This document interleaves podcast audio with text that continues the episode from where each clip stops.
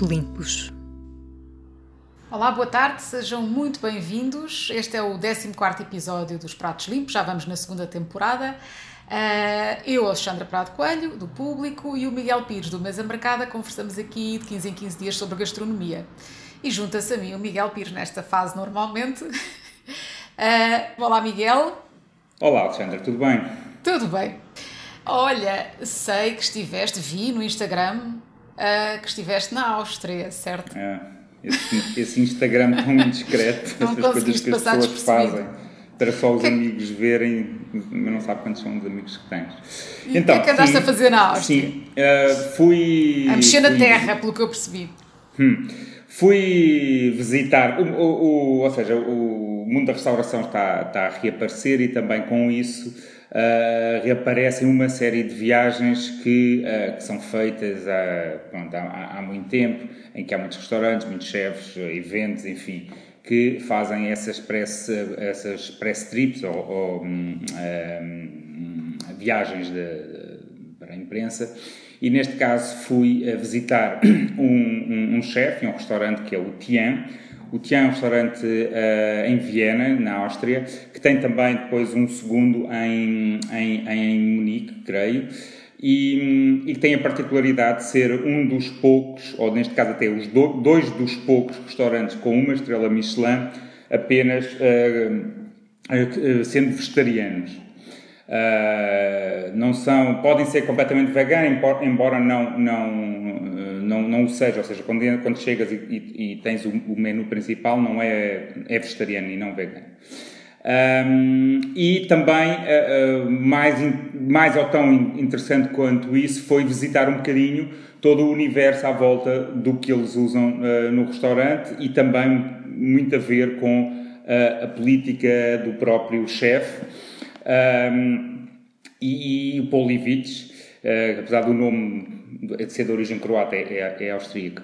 E um dos produtores que eu, que eu. Aliás, foi uma viagem super interessante, daquelas que tu às vezes vais sempre com expectativas um pouco baixas, porque se for França ou se for Itália ou Espanha. Uh, tu vais à espera, as tuas expectativas são sempre mais elevadas, quando é uma coisa mais centro da Europa, onde tu, se vais visitar coisas que têm a ver com agricultura, achas que não é possível com aquela, aquela tipo de, de, de, temperaturas e isso podia ter um produto ah, excepcionais ah, como A Áustria é uma surpresa, não é? Eu também conheci é, lá um produtor e, de tomate exatamente. que era extraordinário. Claro. Se queres ser surpreendido tecnologicamente podes ir parar à Holanda, mas nunca é aquela coisa que estás à espera de que groa, que groa, ah, desculpa, que, que cresça aquele tomate incrível como no é, perto do Etna e não sei quantos. Bom, foi uma total surpresa porque de facto desde produtora uh, agrícola, como depois uma produtora de misos, como um de, de vinhos que vi, foi do melhor que eu, que eu já vi e já vi muita coisa por esse mundo. Particularmente este aqui que se chama Kraft, Krautwerk, que eu, muito parecido com aquela banda que era os Kraftwerk, não sei se não percebi, não percebi completamente se era uma piada ou não, eu acho que Kraut não é couve, é sabor, é assim uma, uma coisa assim parecida. E achei muito interessante que, é assim, eu já vi muita paixão de muito produtor na terra quando visitas as, as, estas fazendas bio, uh, mas o que me fascinou neste caso, o, o, talvez até mesmo por ignorância minha, foi o ser uma quinta de alguém muito apaixonado, ele, ele tinha sido, ele da direita, tinha sido cozinheiro e largou uh, para se dedicar à agricultura, a filha de vermelho também se tinha formada em turismo e também não quis mais viver na cidade e foram viver a uma hora e tal de, de, de, Viena, que tal como em Portugal, uma hora e tal já é bem campo. Mas o, o que achei mais interessante nisto foi que, o mais interessante, quer dizer, o interessante no sentido que eu desconhecia é que é possível fazer uma agricultura, há vários tipos de agricultura biológica, às vezes pomos tudo no mesmo saco e basta um selo, mas uh, existem de facto, há biológico e biológico, pronto. Neste caso concreto, o grande objetivo que eles me disseram que seguiam uma, não sei se podemos chamar filosofia, que era o Market Gardener. se fores pesquisar um pouco na, na net, vai dar origem a um livro e a um sistema criado por um casal de canadianos, conhecido ele por Jean-Martin Fortier e, e Maud Hélène. E é muito focado em produzir, com baixa tecnologia isso, mas em produzir melhor, em vez de produzir uh, mais. Ou seja, tu, uh, isto pode parecer um bocadinho paradoxo, mas é, é, o foco é a mesma quantitativo sem ser o quantitativo industrial, que é, é possível produzir com quantidade de uma forma mais, o mais respeitador possível da, do, do, meio ambiente e do produto em si, do sabor, não é à toa. Sim, ele era a lógica chefe, de que se não, tens, se não, não tens que ficar só por duas cenouras eh, para elas serem extraordinárias, podes conseguir ter 20 eh, cenouras extraordinárias. É, é claro, isso, exatamente, e não precisas ficar ali aos beijinhos e isso, embora ele quase beije a terra quando vai arrancar um pedaço de terra para, para nos mostrar, e que foi outra coisa também surpreendente. E eu, eu, e jurem, eu, eu vivo na cidade há não sei quantos anos, mas eu já vivi no campo aquelas de cheirar a terra e cheirar aquilo, eu não, eu não, me lembro, parecia que estava a cheirar um pouco a cogumelos, ou seja, tinha a ver com a forma como ele enriquecia o composto e toda uma série de coisas, mas era tudo muito feito a uma forma de centro de, que, eu, que eu associo ao centro da Europa, que é eficácia. Ou seja, tu olha, aquela terra é, é, serve para ser cuidada, mas ela vai, eu vou ter que produzir o máximo. O mundo precisa, e o sistema tem muito a ver com isso, tu fores ler e fores ao site depois deles, tem muito a ver com isso, que é, se nós queremos salvar o mundo com algo que seja bom também para o ambiente, nós temos que ser eficientes, que é muitas vezes uma das, uma das críticas que os que as grandes produções, os grandes defensores das grandes, do, do, do, da agricultura intensiva dizem é que o biológico é muito bonito, mas é para privilegiados e ricos como nós ocidentais e que não vai matar a fome ao mundo. E este sistema, uh, acho que um dia as duas coisas, não é? Exatamente, e vamos voltar a este Sim. sistema que eu acho que é, que é, que é muito interessante porque é, tem a ver com a agricultura regenerativa, mas de uma forma exatamente a, a poder ser o mais eficaz, porque há muitas bocas para matar no mundo, pelo menos em termos ideais. Pois, não, eu acho que essa questão da agricultura regenerativa cada vez se fala mais e cada vez há mais gente interessada nisso e preocupada com isso, não só da parte dos próprios produtores, como dos os chefes, os cozinheiros estão, estão cada vez mais atentos a isso uh, e um dia destes temos que fazer mesmo um programa sobre esse tema porque eu acho e, que e tem é a ver também com outra coisa é, é, é uma forma de estar na vida mas é uma forma de estar na vida ninguém tem que ser uh, monge beneditino, beneditino ao ponto de viver sem dinheiro não eles vivem daquilo, eles tinham quatro ou cinco funcionários para uma área em que outras hortas eu já vi que apenas ou tem um ou dois, ou depois contrata-se uns nepaleses porque é mão de obra barata, mas não, eles tinham mão de obra local, paga, pareceu-me uh, decentemente, ou seja, com uma mensagem também que é, é possível viver disto e pagar ordenados dignos.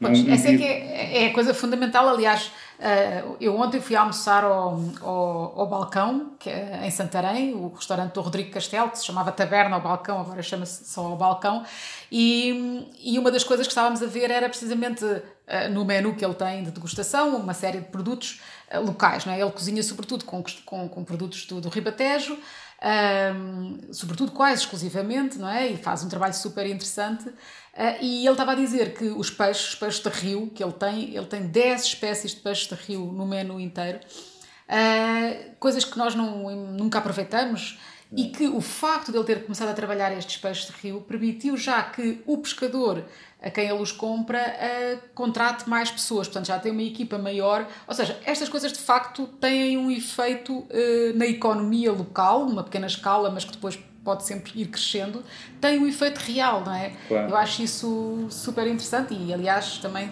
aproveito já para sugerir aqui convidarmos em breve o Rodrigo Castelo para vir cá falar também disto, porque não só o trabalho com os frutos secos, por exemplo, é super interessante, porque ele tem desde os pistácios, a avelã, todos os frutos secos que se produzem, coisa que eu não sabia que havia tanta, tanta variedade e tanta quantidade de produção de frutos secos ali. Uh, e, e, pronto, e tudo isto, obviamente que se estiveres a trabalhar com produtores que já exportam e tal, o teu papel ali enquanto chefe de pequeno restaurante é, é, é, é, mais limitado, mas quando trabalhas com pessoas que tinham uma pequeníssima escala, estás a contribuir para que realmente isto claro. pronto, uh, se alargue e se permita ter um, um impacto real na economia ainda, ainda uma coisa interessante nisso, por exemplo, o modelo que eu falei com, com este chefe que é Uh, aliás, nós, nós já, não sei se já me falar do nosso convidado, depois também podemos falar um pouco disso, mas é a, a política mais comum, tu, num, quando tens um restaurante, é tu compras os produtos e pagas os produtos. Neste caso concreto, e isto eu já conhecia de, de outros, de outros chefes, é este chefe, o, o Polivich, ele, ele não é sócio da empresa, mas ele toma, ele, é, ele toma responsabilidade na parte que lhe cabe. Ou seja, ele financia anualmente, ele paga, não percebi se antecipadamente ou não, mas um valor que depois pode variar, que não tem, só, não tem a ver especificamente com, só com o produto. Mas, ou seja, ele participa no risco também. Se por algum caso ele perder a colheita, ele, ele responsabiliza-se em parte também por isso. Isto, isto permite-lhe o Sim, quê? eles são ele... um garante de que o, o agricultor não vai à falência e, exatamente, isto permite ele, ele, poder, ele poder arriscar a fazer às vezes determinados produtos que o, restaurante, que o dono do restaurante pede sem que se de repente houver uma coisa, olha, temos pena, é, é lixado. Não. E isto, olha, obviamente, que ele não é o único a fazer, mas acho que era uma coisa, não sei, uh, uh, eu, não, eu não, é muito bonito às vezes estarmos de fora e gostava de ouvir também o lado do restaurante em si e acho que o nosso próximo convidado é um tema também que podemos falar com ele, por acaso. Então vamos deixá-lo entrar, Vasco Coelho Santos, uh, olá, diretamente do Porto. Bem-vindo, Vasco, olá. Olá. Deixa-me fazer aqui assim uma uma breve apresentação do Vasco. Acho que já toda a gente ouviu falar, toda a gente que se interessa por gastronomia conhece o trabalho do Vasco. Uh, até porque ele se vai alargando a várias, a várias áreas, não é? O Vasco, uh, que passou, assim, muito resumidamente, uh, da gestão para, para, para a cozinha, não é? e entrou neste mundo da cozinha, trabalhou com o Avilés, esteve em Espanha, trabalhou com os grandes nomes da cozinha espanhola, desde o Andónio Aduriz ou ao Arzac, ao Ferran etc. Voltou para Portugal, esteve com, uh, esteve com o Pedro Lemos, depois uh, viajou pela Europa, uh, viajou pela Ásia, regressou ao Porto e começou então a abrir espaços. Assim, um, o, enfim, o fine, fine dining, o restaurante de cozinha de autor do Vasco é o, é o Escalduna Studio. Um, mas entretanto, tu abriste uh, mais recente, abriste o Semeia, também no Porto, uhum. que acaba de mudar para uma nova, um novo espaço, não é? Que uh, julgo que foi este verão, não é? Que mudou para, para um espaço foi. maior. Uh, Há mês e, e meio. entretanto, há mês e meio. E mais recentemente, pois eu quando estive, eu estive há não muito tempo no Euskalduna Studio e tu estavas com tantos projetos que eu até perdi a conta, mas uh, tens a padaria, não é? A ideia da padaria que está a funcionar num pequeno espaço agora, o antigo Semeia, mas que, suponho que vai, vai, vai passar está, para o maior, e a peixaria, sim. e eu vou-te já deixar falar, só para resumir, padaria, peixaria, a Semeia e Euskalduna Studio para já. Então, explica lá como é que isto tudo como é, como é que isto tudo pois. se conjuga?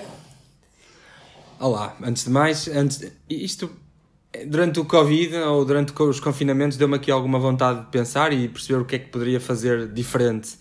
Um, eu na altura tinha o Escalduna e o Sêmia, mas o Sêmia sempre foi um sítio, um, um local um, que a nível de negócio nunca foi muito atrativo.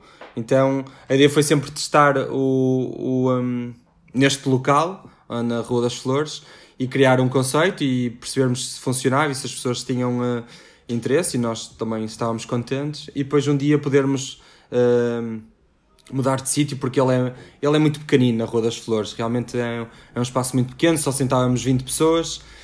Apesar do Escalduna também só sentarmos 20, mas o, o ticket médio é um bocadinho diferente, pronto, e construir negócio no, no CM sempre foi um bocadinho complicado, mas estávamos muito felizes com o conceito e com, uh, com os feedbacks que tínhamos tido e com, pronto, com, uh, com tudo em si à volta, então achamos que uh, durante o confinamento tivemos aí uma oportunidade de podermos muda mudar de sítio e para ir, ir para um sítio bastante mais engraçado, Mas, em, em, cima do rio. Qual era a ideia dele? Sim, do, eu, desculpa que eu chamo-lhe semê, mas não é, é sêmia, não é? É assim? É, sêmia. Sêmia, de filho pronto. ou de sêmia de pão. Ok, pronto, desculpa, estava a dizer mal. Mas a, não, a ideia desse restaurante é, é ser. Uh, é, é, uma cozinha diferente do Euskalduna, não é? É uma cozinha Sim, mais. Sim, é uma cozinha mais, mais para o dia a dia, mais de partilha, mais coisas que gostamos de, de comer eh, durante o. Sei lá, todos os dias, não, não é assim uma. Agora, claro, com esta foto dá para. Conseguimos ter uma cozinha e eu criei uma cozinha de, de fogo na varanda, por isso Uh, as pessoas comem na varanda em frente ao rio, estão a ver pessoas a cozinhar. E uh, pronto, não fazemos só uma cozinha de fogo, mas era dar um complemento à, à nossa cozinha, porque eu, tanto no Escalduna como no Sema, sempre tivemos mini grelhadores e agora, com tanto espaço, quisemos focar-nos de podermos cozinhar com, com uh, mais qualidade e com mais espaço. E isso era algo que eu adorava. até porque, pronto, os restantes, os meus primeiros restantes foram, foram muito pequeninos e, e queria ter uma cozinha realmente séria, diferente e que pudéssemos brincar à vontade. Pronto, oh, e o Siema surgiu disso, dessa mudança. Sim, Miguel, desculpa. Um, eu tenho esta curiosidade que é, uh, acho que já revelaste um pouco, quer dizer, que é perceber se um, toda esta desmultiplicação de negócios, porque falámos agora destes dois, mas há mais outro, pelo menos, pelo menos mais outros dois, não é? Um do pão e um ligado ao peixe. Se isto tem muito a ver com. É um, é um processo natural pensado já lá mais atrás, ou foi uma necessidade também de ganhar alguma escala, sendo que eu eh, estamos sempre a falar, acho eu, alguma uma, uma escala de um certo artesanato, ou, pelo menos não, para não, não é uma coisa para ser demasiado replicada. Não sei se, se estou bem uh, falar bem ou não. Sim, olha, a ideia foi. A padaria vem um bocadinho uh, bem antes de, de, do, do Covid ou de queremos crescer. Em 2019 eu conheci o Gil, logo no início do ano. Eu, desde o início do Escalduna que fazemos pão, fizemos imensas formações com o Mar e com outras pessoas e sempre me interessei muito com o pão e achava que o Porto também tinha, tinha mercado, como em Lisboa, para ótimas padarias e de um trabalho diferente. E uh, na altura falas, comecei. Quando falas, desculpa só interromper, estás a falar do Gil Fortuna, não é? Que está à frente do. Sim. Do, da Ogi. Ogi. Sim. Pronto, eu não vou. Eu, eu vou desistir de tentar pronunciar corretamente. Não te preocupes. Uh, e estavas a falar do Sim. Mário Rolando, era isso? Sim, do Mário Rolando Padeiro, e também com o Sebastião formador, do. Sim. Sim e com o Sebastião do Isco, nós fizemos algumas formações com ambos, porque quisemos sempre ter muito foco do pão no, no, no Escalduna. E começou aí um bocadinho o amor de toda a equipa pelo pão. E achei que poderia um dia fazer negócio disso, porque na altura, em 17, 18, não se estava ainda a fazer grande, grande eh, investimento em padarias de massa-mãe. Mesmo agora há dois ou três projetos, mas são coisas muito focadas em, em, em pequeno negócio e nós queremos realmente fazer um negócio grande com o Gil e vai ser ao lado do restaurante. Veio o primeiro confinamento, eu parei a obra, parei o investimento, tive que me focar muito nos dois restaurantes que tenho e pronto. E o Gil conseguiu atrasar um bocadinho a vinda de França para cá, conseguimos atrasar quase um ano ele ficar lá na, na escola onde estava. Pronto, e ele depois, quando voltou em janeiro, eu ainda não. veio um segundo confinamento, eu não tive possibilidade de voltar logo a investir. E hum, o que eu decidi foi como eu mais ou menos em janeiro já estava com a mente de querer mudar o SEMIA, tentei acelerar a mudança do SEMIA para um novo local e onde eu tinha o SEMIA, meter um pop-up do, do Gil, uh, da padaria. Pronto, o SEMIA só abriu em julho, nós deixaram-nos abrir mais ou menos em abril, por isso entre abril e julho tivemos com o, a sala da frente do SEMIA com o SEMIA e a sala de trás com a padaria.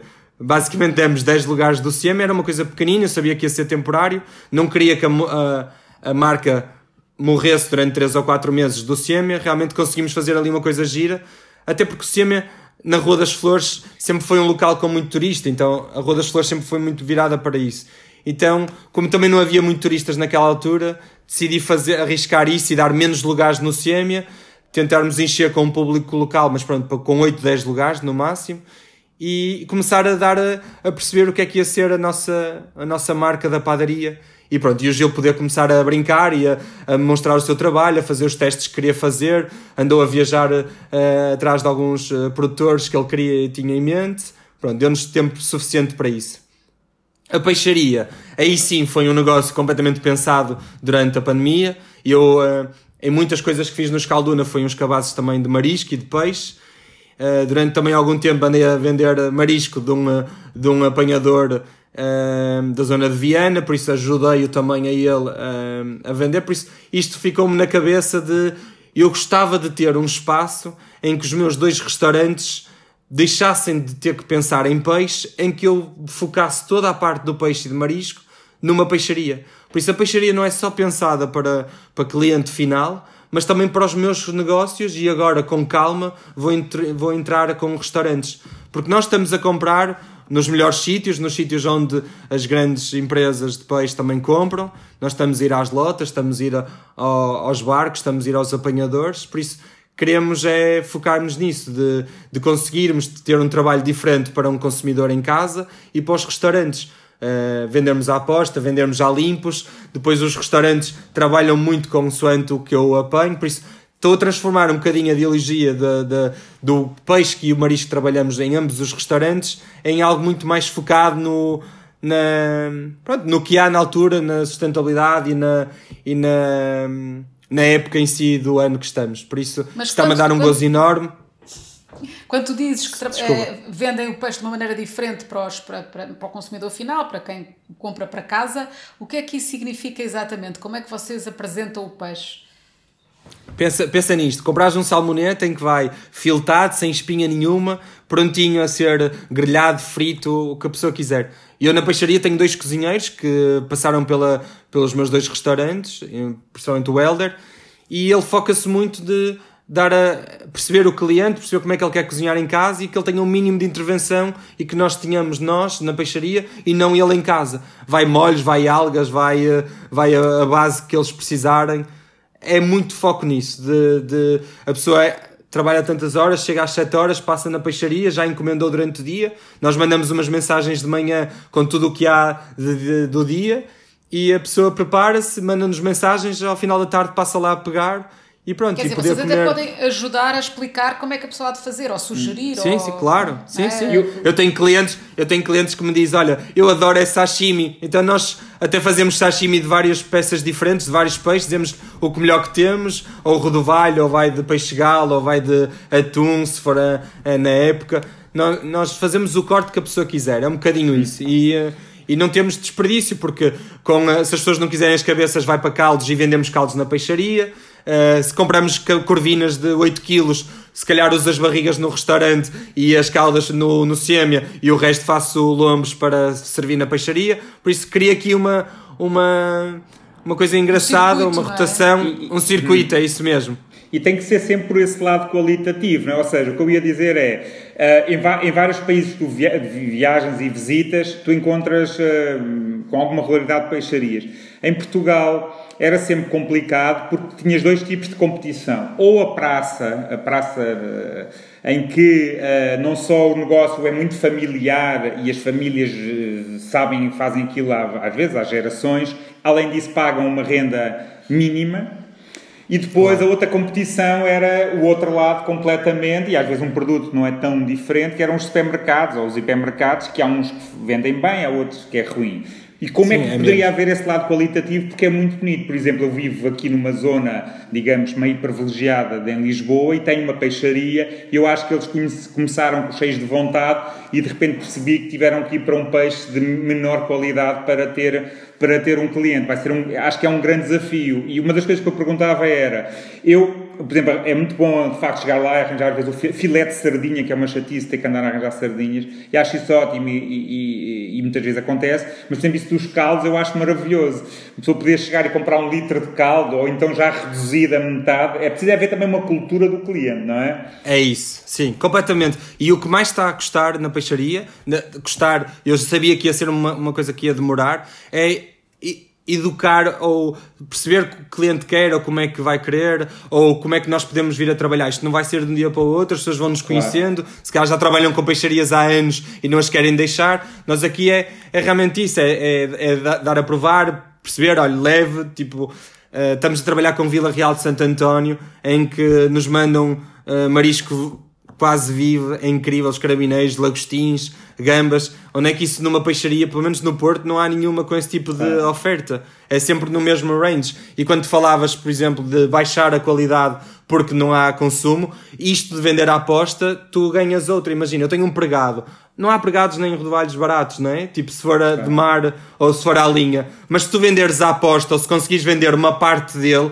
se tu não pensares no preço ao quilo, mas que somos duas pessoas em casa, vamos comer 400 gramas, os dois, se calhar já fica muito mais em conta para uma refeição para duas pessoas. Igual com robalo, por exemplo.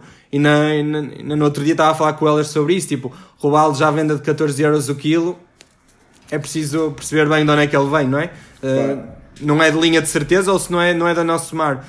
É, é um bocado isso, é, é educar, é o perceber e não há tanta essa informação. Isto, agora que eu estou muito dentro das lotas e, da, e dos mercados, nota-se muito, tipo, isto é, pronto, é tudo um bocado piratas, então é mas olha, tentar vender... É, exato, mas essa ligação Mas essa ligação, por exemplo, essa ligação que tu fazes com o teu próprio restaurante, ou seja, em que uma parte serve um bocadinho de, quase de cozinha de produção, ou neste caso de, de, de, de preparação, não é? Não diria que não está. Sim. Uh, uh, esse, esse link é, é fundamental também mesmo em termos da viabilidade do negócio, ou seja, ter essas duas, essas, esses dois lados, não?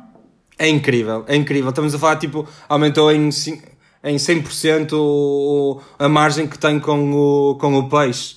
E eh, isso é incrível porque o nosso, o nosso menu do Escaluna era muito focado em peixe e marisco e desde que com a peixaria conseguimos comprar e ter outra, outra rentabilidade com o peixe é, é, impressionante. É uma diferença enorme. Por isso isto foi uma criação tanto a nível de negócio, que eu sei que vai demorar, isto não é para o próximo ano, vai ser uma coisa que vai, vai demorar até porque nós queremos muito é focarmos nos restaurantes e ajudar os restaurantes a ter outro tipo de, de, de parceiros e nós sermos um desses, até já temos imensos pedidos e nem, nem sequer estamos preparados porque vamos precisar de mão de obra, porque é um trabalho muito minucioso, as pessoas não, ter este trabalho de minuciosidade com clientes para casa demora o seu tempo, e é, mas é, eu acho que é isso que nos vai, vai diferir das outras peixarias e distinguir, Olha, sim. Uma coisa que se falou muito durante a pandemia, que era precisamente a questão da sustentabilidade, restaurantes em risco de fechar, ou que acabaram mesmo por fechar, precisamente porque uh, em certos casos tinham passado para um segundo restaurante, um terceiro, etc., tinham começado a crescer um bocadinho numa espécie sempre de, uh, ok, tens um, consegues algum lucro, investes, reinvestes, estás sempre a, a reinvestir e começou-se a discutir, às vezes, a falta de sustentabilidade dessa ideia, não é? Que era um bocadinho uma fuga para a frente, abrindo novas, novos negócios, mas tu aí encontraste um, um esquema um bocadinho diferente que, se calhar, é uma solução mais viável uh, do que essa de abrir só mais restaurantes, não é? Sim, eu, o foco nunca foi. Eu sempre disse que não ia ter muitos restaurantes, mas eu gosto disto de ter uh, negócios paralelos que possam dar mais viabilidade aos meus outros negócios, ou, tanto ao Escalduna como ao Sêmia realmente a padaria, a peixaria vai criar não só negócio para elas, mas vai nos trazer uh, melhor qualidade, melhor produto, vamos conseguir produzir diferentes isso e dar e, e, podemos produzir isso tanto para os restaurantes como também para a casa das pessoas e outros restaurantes. Eu acho que isso é incrível e isso é o que eu tenho mais foco.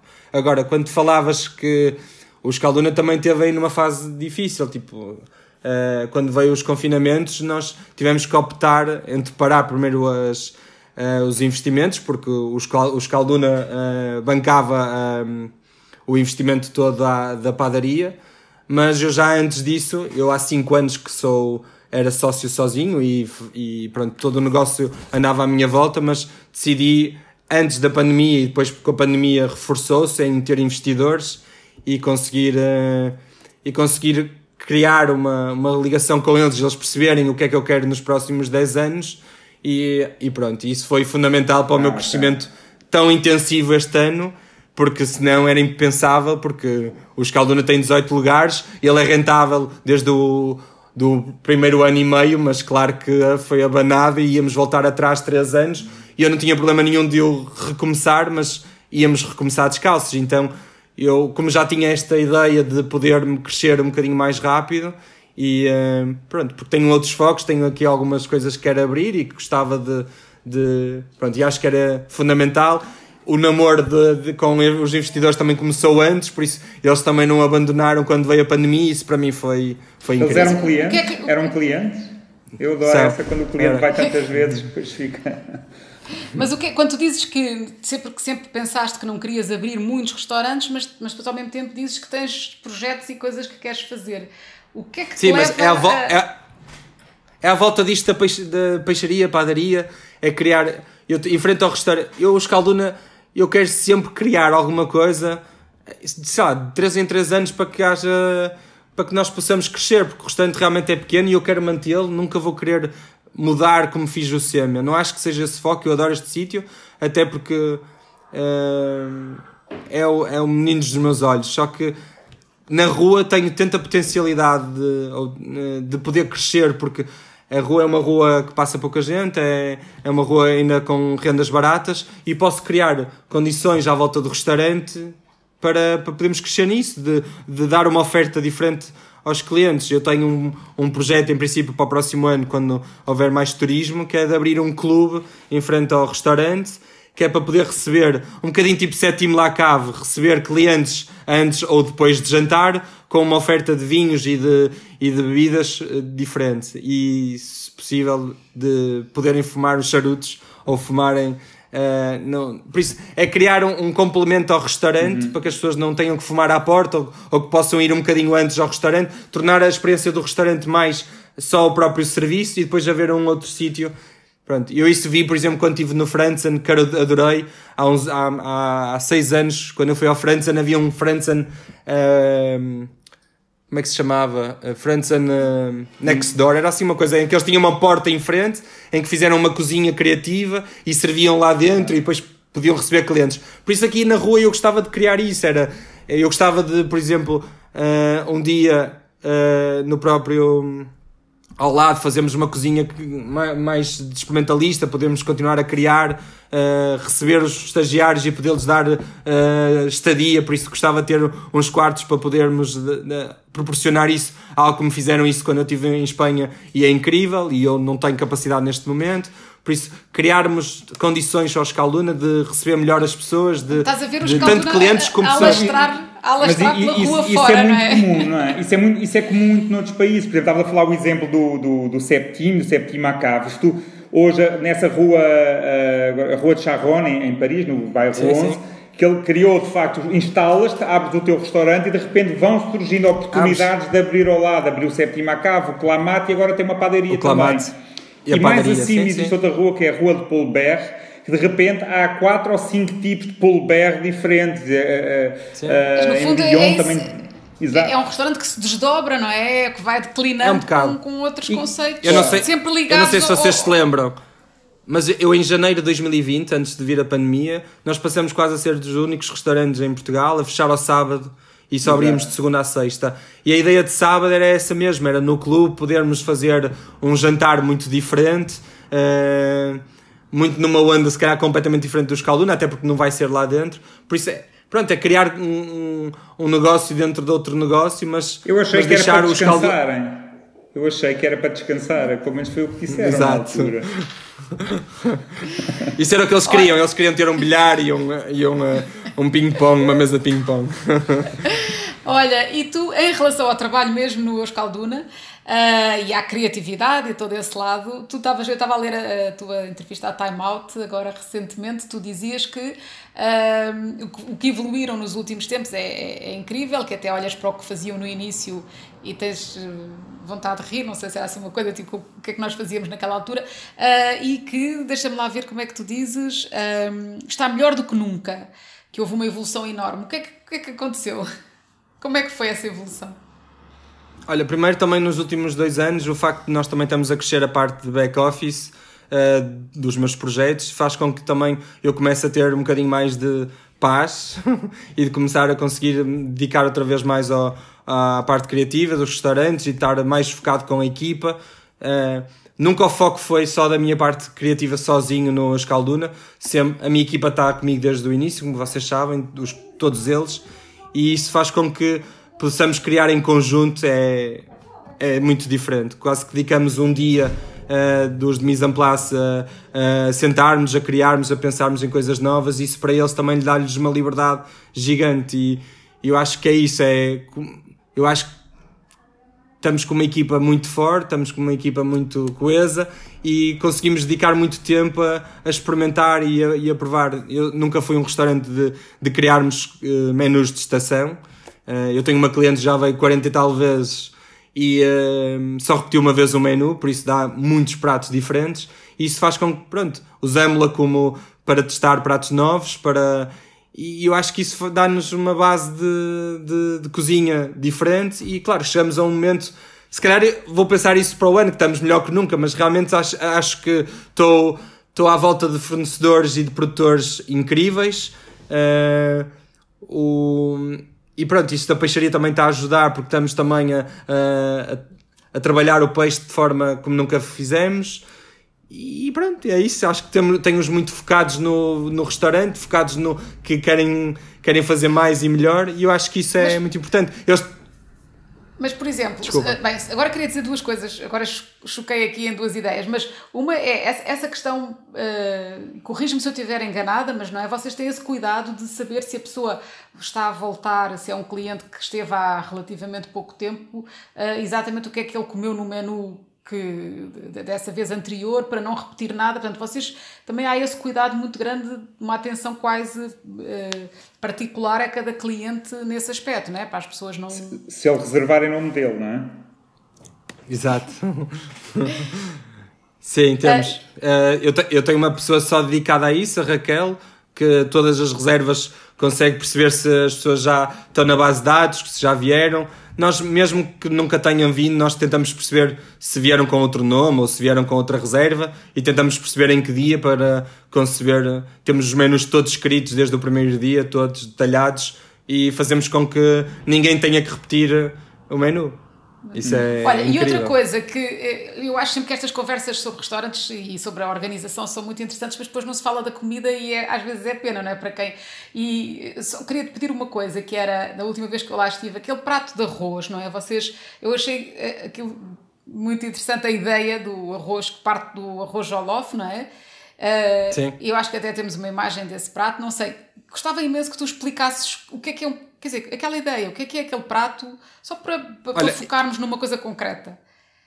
E isso é muito engraçado porque é um prato. Olha, isso veio. Nós estávamos no segundo confinamento e a equipa foi toda uns dias antes para começarmos a planear um. Foi a primeira vez em 5 anos que realmente mudamos o menu todo, porque tivemos parados 4 meses e uh, não pusemos nenhum prato que, que vinha de antes. Porque havia pratos às vezes que servíamos quem vinha a primeira vez, se tivesse em época, como é óbvio.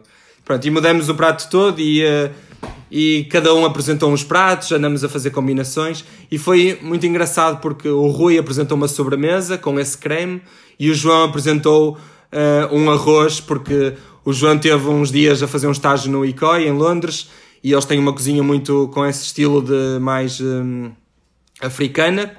E, uh, e pronto, e, e apresentou-me uma ideia para um arroz frito uh, com molho e eu provei os dois pratos e achava que faltava qualquer coisa. E depois andei a pensar, isto era engraçado, era misturarmos os dois e fazermos um, um estilo de um arroz doce, a nossa versão de um arroz doce. Então, pronto, provamos os dois juntos, aquilo funcionou, foi incrível.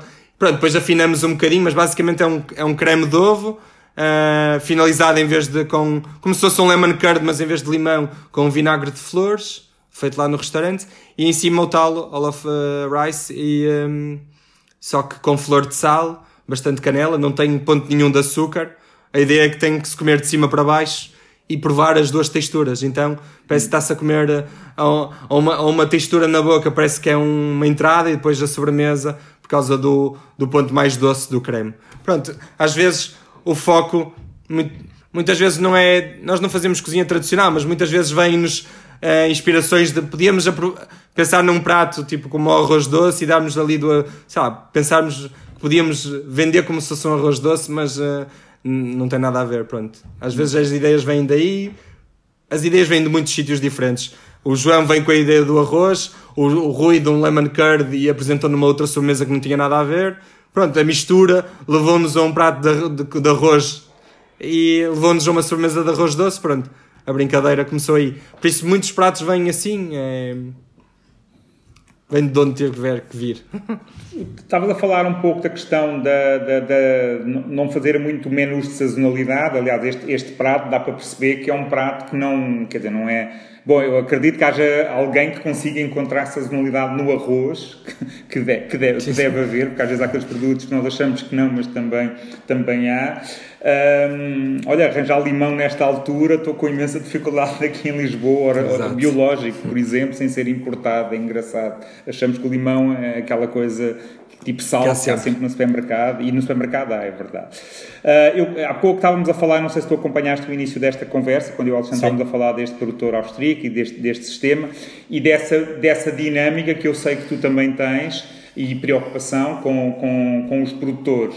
Duas perguntas. Uma, por acaso não estás a pensar fazer uma extensão ao lado do teu negócio para o lado da produção ou se achas que quem deve produzir é o produtor uh, e não é bem uh, a tua área. A, a, segunda é se tu acreditas uh, se tu concordas com esse modelo que não é tão comum, que é um, se tu tens uma ligação muito grande a um determinado produtor, uh, participares eventualmente nos prejuízos, calculo eu também nos lucros, se houver, não é? Nesse modelo de negócio também. Olha, uh, sobre o produzir, eu acho que eu, eu produzo em casa dos meus sogros, produzimos bastantes coisas diferentes, não as uso para o restaurante, usamos mais pensado para casa. Realmente temos produtores à nossa volta aqui mais perto, principalmente nos legumes, que acho que também é um bocadinho essa a onde estavam a falar no início.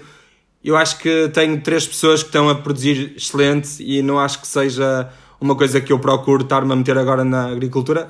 Adoro e faço ao fim de semana com os meus filhos, mas, mas não é uma coisa que, que esteja a pensar, porque adoro o trabalho tanto do Marco como do Pedro no H2 Douro, por isso foco muito, vou lá muitas vezes, eh, tento perceber com o que é que vamos trabalhar nas próximas, uh, uh, nos próximos tempos e o que é que eles estão a planear e às vezes até nós com uh, sementes. Porque houve uns tempos, mais ou menos há dois anos, tu, tu lembras-te bem, Miguel, do, do Leonardo, Leonardo de Souza, que tinha, estava no Areias de Seixo os pais deles eram agricultores e eu trabalhava muito com os pais deles. Na altura em que ele foi para Londres, ele ligou-me a dizer que os pais, pronto, ele ia deixar o Areias e que gostava que eu ficasse com a produção uh, da quinta. Nós íamos lá quase todos os meses uh, e nós, pronto, através das sementes que fomos uh, trazendo e que ele também tinha, de coisas muito diferentes, também focamos nisso com os produtores. Também, pronto também no, no, no, confinamento tivemos cá, que eu sei que vocês também já fizeram um episódio com eles, com os do 100, uh, eh, com a Lara e com o George, uhum. e, uh, e fizemos aqui três dias de brainstorming com a equipa toda e eles ajudaram-nos a perceber em que é que podíamos ser, eh, ter menos desperdício e a trabalhar mais com os produtores, com as partes orgânicas, de termos menos desperdício na, na confecção e de mandar os orgânicos de volta para os produtores. E o Pedro, por exemplo, do H2 Douro, está a receber duas vezes por semana os nossos produtos. Por isso, isso é giro porque nós estamos a envolver muito com eles. Por isso, eu não preciso, acho que, de estar agora a, a criar um modelo de negócio para isso. Uhum. Uh, estamos nos, nós e sem querer ter lucro nenhum, de nos concentrar e de, e de podermos ajudá-los da melhor forma e de também poder eles fazerem negócio com outros restaurantes e nós passarmos essa mensagem. Em relação a, ao que me perguntaste a seguir, a ah, produção. Desculpa, desculpa uh, só, uh, deixa-me só interromper só para dizer uma coisa que eu acho, acho isso uh, a ideia mais sensata de todas, porque de facto, até numa conversa com o João Rodrigues, do Feitoria, outro dia, falava-se disso, não é? Que é assim, os chefes começam todos a produzir e a ter as suas próprias hortas. Claro uh, acabam por uh, matar o negócio dos próprios produtores. Sim. Portanto, substituir-se aos produtores não é, faz sentido. Eu acho que há vários modelos. Por exemplo, o Eneco Atcha tinha uma coisa muito interessante no seu restaurante, bem, a hidroponia, que servia sim, não só como um circuito do próprio restaurante, do cliente que lá para chegava, os snacks. Mas, para, mas também era, servia como um banco de sementes e de mostra de produtos ancestrais daquela, daquela zona, que depois serviria para incentivar produtores à volta a, a, a utilizá-los. Ou seja, naquele caso concreto não era para, para roubar a ninguém. De facto, há alguns casos de hortas famosas, do outro chefes, do Alan Passar ou do Mauro Cola Greco, que é ao lado de casa, que eu tive a oportunidade até de, também de, de visitar, eh, eles não deixam de trabalhar com outros, mas aquela horta permite-lhes também Uh, que os próprios cozinheiros, que muitas vezes não têm os mesmos interesses que o chefe ou que o dono, também, e que sem vêm da cidade e não têm Tenham outro know-how. Tenham, exatamente. E essa questão, falaste há bocado do Leonardo Pereira, eu lembro que foi das primeiras pessoas que eu ouvi falar em permacultura uh, e de usar um produ o produto da raiz à flor e nos vários estágios da, da sua vida. E isso, quando tu tens às vezes uma horta ao lado, ela, ela pode ser importante para isso Uh, isto não estou a fazer nenhum juízo de valor quanto um chefe deve sim, ter sim, ou não sim. deve ter. Eu acho que cada um deve se focar no seu, no seu negócio e também perceber se tem interesse nisso ou noutra coisa ou não, não é? Claro. Não, não, é isso. Acho que, acho que é importante. Gostava de ter, mas acho que não. O foco agora não é esse. Acho que, como estou tão comprometido com os, com os produtores que tenho, acho que Uh, quer é deixá-los trabalhar e eles fazerem o melhor e arranjar-lhes também mais clientes para eles poderem produzir mais e melhor e focarem-se nisso. Acho que é, é super importante. Em relação da produção que falavas, isso sim, vou ter. Andamos aí em estudo, mas ainda é assim um bocadinho. Uh, um bocadinho cedo demais, mas andamos com, a namorar com um produtor de Castelo Branco para, para aí sim, com uma quinta, para nós termos mais sustentabilidade na padaria e de criarmos os nossos cereais e de fazermos aí uma marca em conjunto para fazermos a moagem cá no Porto. Estamos a ver se conseguimos, até aproveito, para estamos a conseguir a ver se na Câmara do Porto conseguimos eh, reativar o moinho para conseguirmos começar a moer em mós de pedra a, eh, a nossa própria produção. Isso era incrível.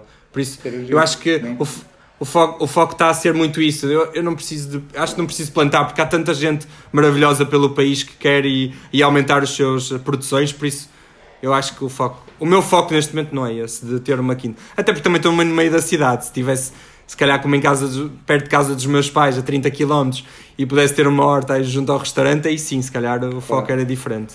Claro. Um, não, essa questão dos, depois, dos, dos, dos cereais, que de facto também começou com este movimento todo das novas padarias e das novas uh, ideias sim, sim. sobre o pão, uh, também está a incentivar. Não faço ideia em, em que termos, é, em, em, que escala é que isso está, em que impacto é que isso já tem, mas está a incentivar muita gente a voltar a não só a, variedades de cereais diferentes, como a, a produzir meio, mais, em mais quantidade, que era uma coisa que praticamente sim, nós não tínhamos, uh, não tínhamos cereais próprios, nem, nem, nem dirigidos às necessidades específicas de determinados pães ou determinadas é, coisas. É, é muito engraçado tu chegares aqui em Lisboa, quer dizer, o caso mais, mais mais emblemático é o da Gleba, a Gleba. Que, portanto se tem vindo a multiplicar, mas tem aberto vários várias padarias nestes últimos dois anos, eu digo, sei lá, acho que conseguiria lembrar pelo menos umas cinco ou seis.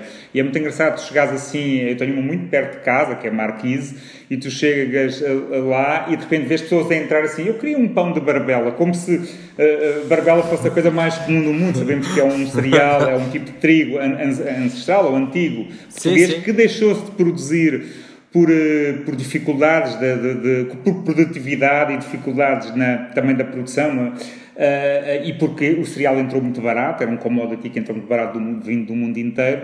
E, mas é muito engraçado uma coisa que até há dois anos, começando por mim, ninguém sabia quem era, mas agora já se chega ali, ah não, eu quero é de Barbela, tipo... Barbela. Não é? Qualquer dia começa assim, eu quero T65 com de Barbela e não sei como. mas é, mas é, não, é, é giro mas isso, né?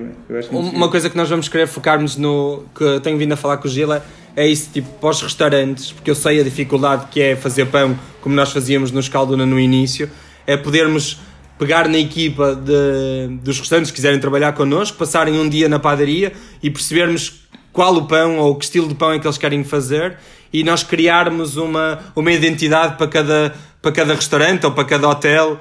Uh, eu sei que isso vai, vai, vai ser difícil, mas o foco é esse, é muito virado para, para as pessoas e de poderem querer criar algo como se fosse delas, mas pronto, com a nossa ajuda e com o know-how do Gil e com, com os padeiros que vamos ter envolvidos. Eu acho que isso vai ser muito giro. Olha, Olha. e também gostava.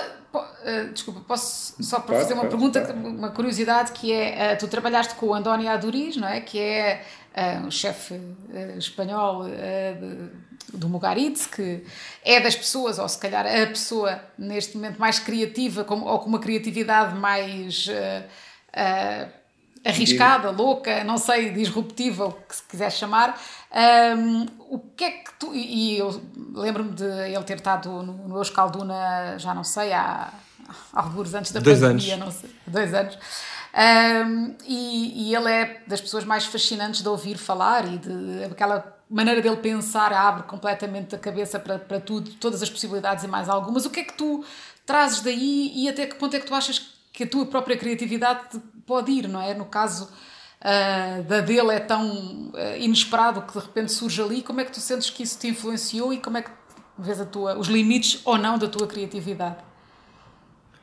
É assim, eu também passei numa altura que o Mugaritz era um bocadinho diferente. 2010 estava, estava prestes a, darem aquele câmbio gigante para o que hoje em dia é o Mugaritz. Mas realmente a equipa de I+D e ele próprio fazem-te pensar e, e, de maneira diferente a cozinha e não ter só uma perspectiva só em relação ao produto ou em relação ao, ao método de confecção, mas tudo à volta, tipo, o, o contar uma história, o porquê, o porquê é que vamos fazer assim. E, sei lá, hoje em dia eu já fui para aí umas 10 vezes ao Mugarts e, e todos os anos é tão diferente e a história é tão, é tão diferente que é parece uma peça de teatro ao mesmo tempo, não é? Nem, nem, uhum. é, nem tudo é interessante de se comer, que não é, e ele sabe muito bem disso. Uh, o primeiro prato que ele serviu aqui no Escalduna, eu acho eu adorei ver a reação das pessoas, quase toda a gente queria vomitar, mas, uh, mas, que mas que pronto, era? eu acho que era um, aquilo era um limão confitado, aquilo era horrível. E, uh, Mas, mas eu, acho que ele, eu acho que ele tem bem noção disso e, e isso para mim é que é o mais, in, mais engraçado, é que ele não, não, não está à espera que toda a gente goste e ele quer é...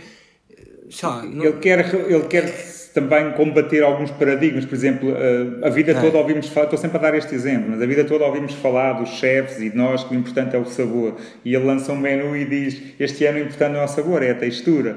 Claro que aquilo não durou muito e era um prato ou dois, um prato depois ficou isso, porque ninguém quer ir comer um menu inteiro de, de textura, claro. muitas vezes sem sabor. E havia, agora, há, há um nível muito grande de provocação. Eu lembro-me perfeitamente, e tu, tu foste a vários uh, uh, congressos, tu, pelo menos eu vi-te num ou outro, do São Sebastião Gastronómica, onde sempre que havia a apresentação dele era, era como estares à espera. Claro, havia, o Ferran, havia duas ou três assim super, muitos, que havia uma grande expectativa. Quando o Ferran Adrià fazia, que em São Sebastião deixou depois um pouco de fazer, os Roca e, e, e, e obviamente o Andoni. E quando era o Andoni a sala enchia-se de uma maneira que era como se tu estavas à espera de um rockstar, mas ao mesmo tempo entre um rockstar e um, um tipo de uma seita qualquer religiosa. Um, porque de facto. Vinha fazer ele... uma revelação sobre. Exatamente, e como ele tinha essa noção, só que ele usava esse poder de uma forma completamente disruptiva, o oposto desses populistas, às vezes, que fazem as pessoas se atirar ao rio. Ele, ele não ia lá dar o que as pessoas queriam, ele ia dar aquilo que as pessoas achavam que não queriam e muitas vezes não queriam mesmo. E, e isso gerava mais eh, reações diferentes muitas vezes, já, já várias vezes tive estar no restaurante com um determinado prato e assim, pá, ainda bem que eu não estou a pagar. Quer dizer, fui convidado algumas vezes, mas já tive uma das refeições mais incríveis da minha vida e coisas depois de falares meia hora com o Andónio, chegaste para te deitar e não conseguis ir para a praia e fazeres 30 vezes a praia só para tentares digerir não para o que pensar. está no teu é estômago, mas o que está na tua cabeça. É, é Sim, sim. Temos de fazer um programa e, sobre, e, o lugar, sobre o Andoni. E, e, mesmo há dois anos, quando o Andoni veio ao Congresso e trouxe o filósofo, ouvi-los os dois Exato. foi incrível. É mesmo isso. É, ele às vezes não precisa de ir para uma apresentação só mostrar pratos, até porque sabemos perfeitamente é. que são equipas enormes de criatividade, aquilo não vem só do próprio Andoni, né? ele, ele muitas vezes. Eu tive a sorte de estar nove meses na parte criativa do Mugaritz e aquilo nós tínhamos reuniões com ele de horas para perceber o que é que ele gostava de demonstrar este ano uh, para o Mugaritz, por exemplo, 2010 e, e, a equipa de criatividade tentava acompanhar o, o ritmo de, pensamento dele, isso era surreal, era...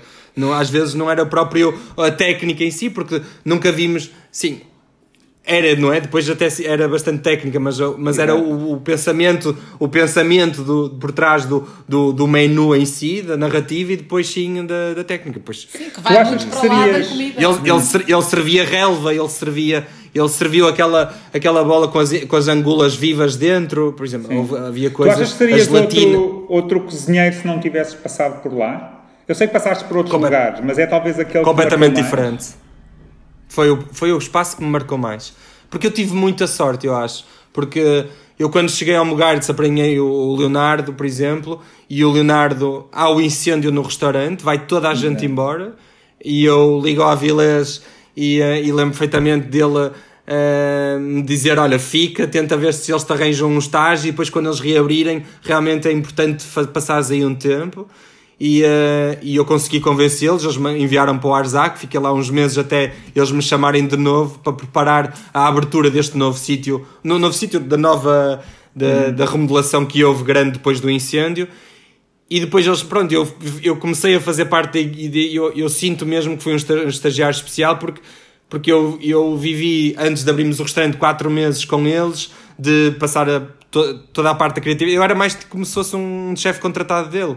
Então, por isso é que ele veio ao restaurante e uh, toda esta relação de ir lá comer e dele me convidar para imensas coisas.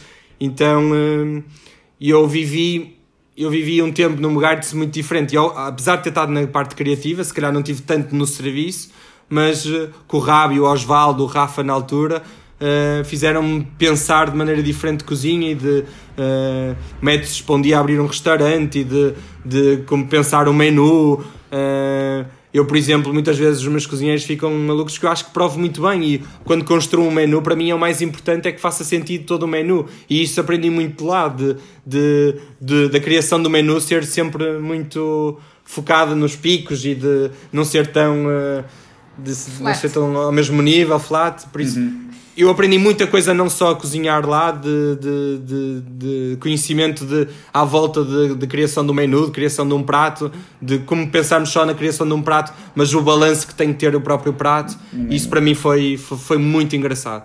Dias de estar sozinho numa cozinha de mais de, do Mugaritz, em que passavam três chefes no computador com as ideias, passavam e eu passava tipo 10 horas a cozinhar sozinho para eles. Pá, foi, foi, foi incrível. Não, é muito Olha, engraçado, não? Há uma pergunta que acho... tem que ser feita, Alexandre. Ele não se vai então... livrar desta pergunta, não é? Estão aí, está quase a sair aí o novo guia vermelho, não é? É este ano? Exato. Não sei. É, é Estamos a falar do Guia Michelin e da estrela, que sim, todos os anos é apontado o Escalduna, desde quase que abriu, para, para ter essa estrela e que até hoje. Eu, a Michelin parece que gosta de fazer uma certa pirraça com algum estilo de, de cozinha ou com algo, às vezes, alguns pensamento, pensamento um pouco mais atrevido, não é? Não gosta de dar logo. Eu acho que vais chegar lá, só não sabes é quando. É uma coisa Exato, que te. É que, como é que é? Uma, já, uma espinha. Já, já, não, é assim, eu fico triste, claro, porque passei por restaurantes com três, com duas. Uh, gostava de ter uma estrela no restaurante, como é óbvio, mas eu acho que já não penso tanto nisso. Acho que hum, o foco nunca foi esse, não é? Acho que é era importante para a equipa, para nós, pelo trabalho que temos vindo a fazer. Eu acho que estamos com um nível bastante bom, até porque eu como em muitos restaurantes do mundo, não é para, não é para dizer que estou melhor ou pior, mas sei o que fazemos e acho que Acho estás que num dos 5 mas... do mesa marcada, não é? Quer dizer... Pois. Já há vários... É, pois, no top 10 há vários anos seguidos. Há vários anos, exatamente. exatamente. Olha, eu vou, cabe-me a mim esta parte de cortar a conversa aqui, estava muito interessante. Normalmente é quando, quando menos se espera que a, que a Michelin de repente diz, ah, este agora não, já exato. não estava. Olha, olha já não nome, estava. Olha o nome, porque foi. Está bem, pronto. Porque este ano dos hambúrgueres. Nós não temos. Exato. Nós também não, não temos nenhum... deram um chefe inspirador do ano, uma coisa assim qualquer. Agora de repente resolveram casar com ele. Mas pronto, eu acho que faz parte também. Mas pode ser importante para toda a gente. Pode ser que isto seja um, um, um câmbio ou uma mudança de. Não sei. Acho que pode ser. Eh, eu fiquei muito contente porque, para marcar isso. Pode ser que também seja este ano a segunda do João, a, a, a terceira do Andoni. Coisas assim que se calhar estão. Uh, uh, hum, parece uma revolução. Se calhar mais, mais, mais mais importantes do que a minha primeira, se calhar. Não, por acaso não. Bom, bom para o mundo talvez tenha mais relevância, acho que para nós. Acho que, era, acho que essa justiça tem que ser feita. Estes, estes dois anos são muito atípicos, acho de facto. Estão-me sempre a perguntar quem é que são os novos. É, é muito difícil, é muito difícil. Depende um bocadinho do que, do que eles pensarem, porque não dá Há casos que se percebe que jogam pelo seguro, que é, vão muito buscar a história de alguém que já teve uma estrela Michelin, então abriu este ano o restaurante e até entregam com 5 claro. meses de abertura, e às vezes até desses 5 meses 4 foram fechados, mas Mas de resto, arriscar em ano de pandemia, eu não consigo arriscar também Uh, essas, essas previsões. Mas, Bem, mas cá estaremos depois sim. para analisar, que é a exato, parte mais fácil, que é quando eles já tiverem dado a gente dizer coisas. Exatamente. Olha, claro. não te vais embora, Vasco, porque temos a, a nossa rubrica final. Uh, ou já, amanhã não sabemos.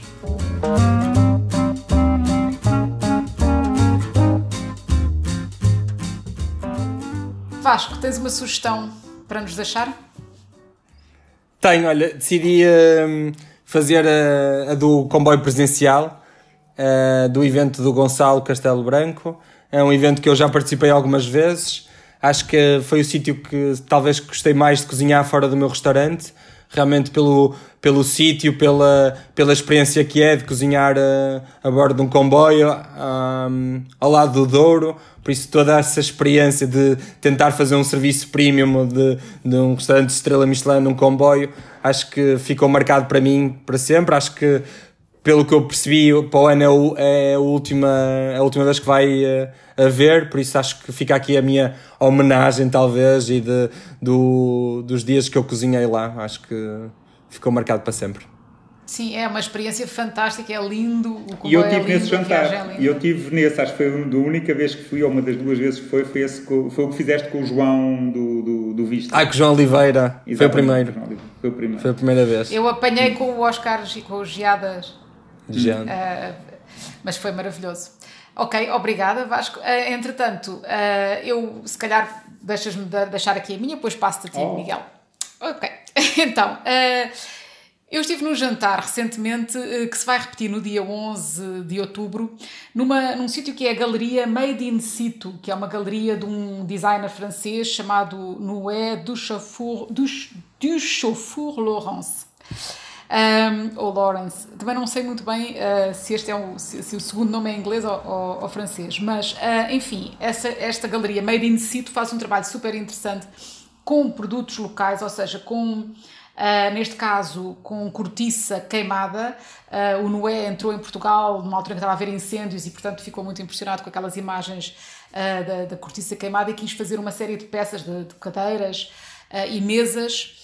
E estes jantares que têm, têm, estado a acontecer, que são com o restaurante Âmago, que é um restaurante da Marta Caldeirão e do André Coelho, que eu não conhecia, portanto não tinha estado no próprio restaurante. Eles estão a fazer este esta parceria com o Made in Situ uh, e os jantares são inspirados um bocadinho na ideia também da transformação do, da cortiça pelo fogo e, e do trabalho de, do trabalho artesanal do, do Noé. Portanto, há aqui uma, uma, uma, um cruzamento de duas, duas artes, não é? da cozinha Uh, e, da, e do design e é super interessante. Uh, os jantares são muito reduzidos, é uma mesa apenas, portanto são, são muito poucas pessoas de cada vez. O, o jantar custa 100 euros. Uh, mas é uma experiência porque está, estamos, estamos com o Noé, que está a explicar o seu trabalho e toda esta, esta relação dele com produtos portugueses, com materiais, não é? São produtos materiais portugueses e o que ele vai fazer com outros depois para a frente. Um, e, e, e, há, e, é muito, muito bem conseguido o, o menu de, da Marta e do André. Pronto, fica esta sugestão. Dia 11 de outubro é o próximo. Miguel? Olha, o, eu, eu vou fazer uma recomendação uh, este dia 5 de outubro. O, na, no, o, o MET, o, o Museu de, de, de, do EDP, faz eh, faz 5 uh, anos e convidou a Rita Santos, da Comida Independente, e que organiza habitualmente aos fins de semana, aos sábados, o mercado de produtores da Comida Independente. E que nós já tivemos vez, aqui também num, num, num episódio. Exatamente, então desta vez vai haver um modelo mais alargado e neste caso até mais também com a parte dos produtores, obviamente, mas também muito focado mais numa parte de comida de rua que ela sempre teve como complemento no mercado, até porque como estávamos em pandemia e devido a outras circunstâncias não podia ser muito maior naquele espaço da, da, do, do, do Largo de São Paulo, Eu nunca sei se é Largo de São Paulo, seja é Largo de São Paulo, Uh, e, de, e, desta vez uh, acho que é uma boa forma para passar um, um, dia de uma boa parte de feriado, começa às 11 da manhã e, e vai até, até à noite. Uh, e sobretudo quem tem que levar filhos a correr com aqueles jardins lá ao pé, como é o meu caso, acho que foi inventado para pessoas como, como eu e espero que como muita gente certamente. Por isso o okay. mercado, mercado de, de produtores dia 5, junto no, na Central Tejo, a entrada da Central Tejo, uh, junto também a esse novo museu que é o MET. Em Lisboa, pronto. As nossas sugestões foram em Lisboa, pedimos sempre desculpa por esta centralidade. Sobretudo excessiva. quando estamos a falar com alguém do Porto. Mas, mas pronto, mas também o Vasco deixou uma sugestão no Norte, no, no, é. no Douro, e claro. portanto, olha, muito e obrigada. Vasco adora Lisboa. Ele é ranzinho, mas quem, Lisboa. Por acaso quem é adora, adora Lisboa? Por acaso gosto muito. Eu também gosto muito do Porto, só no inverno é que é mais difícil porque esse frio entra nos olhos. Entra nos olhos. Olha, muito obrigada Vasco. Obrigado, muito obrigado boa sorte para esses projetos todos. Um, e pronto, e nós voltamos daqui a 15 dias com mais um Pratos Limpos. Obrigada. Obrigado, beijinho, um abraço, Miguel. Adeus. Tchau, tchau. tchau.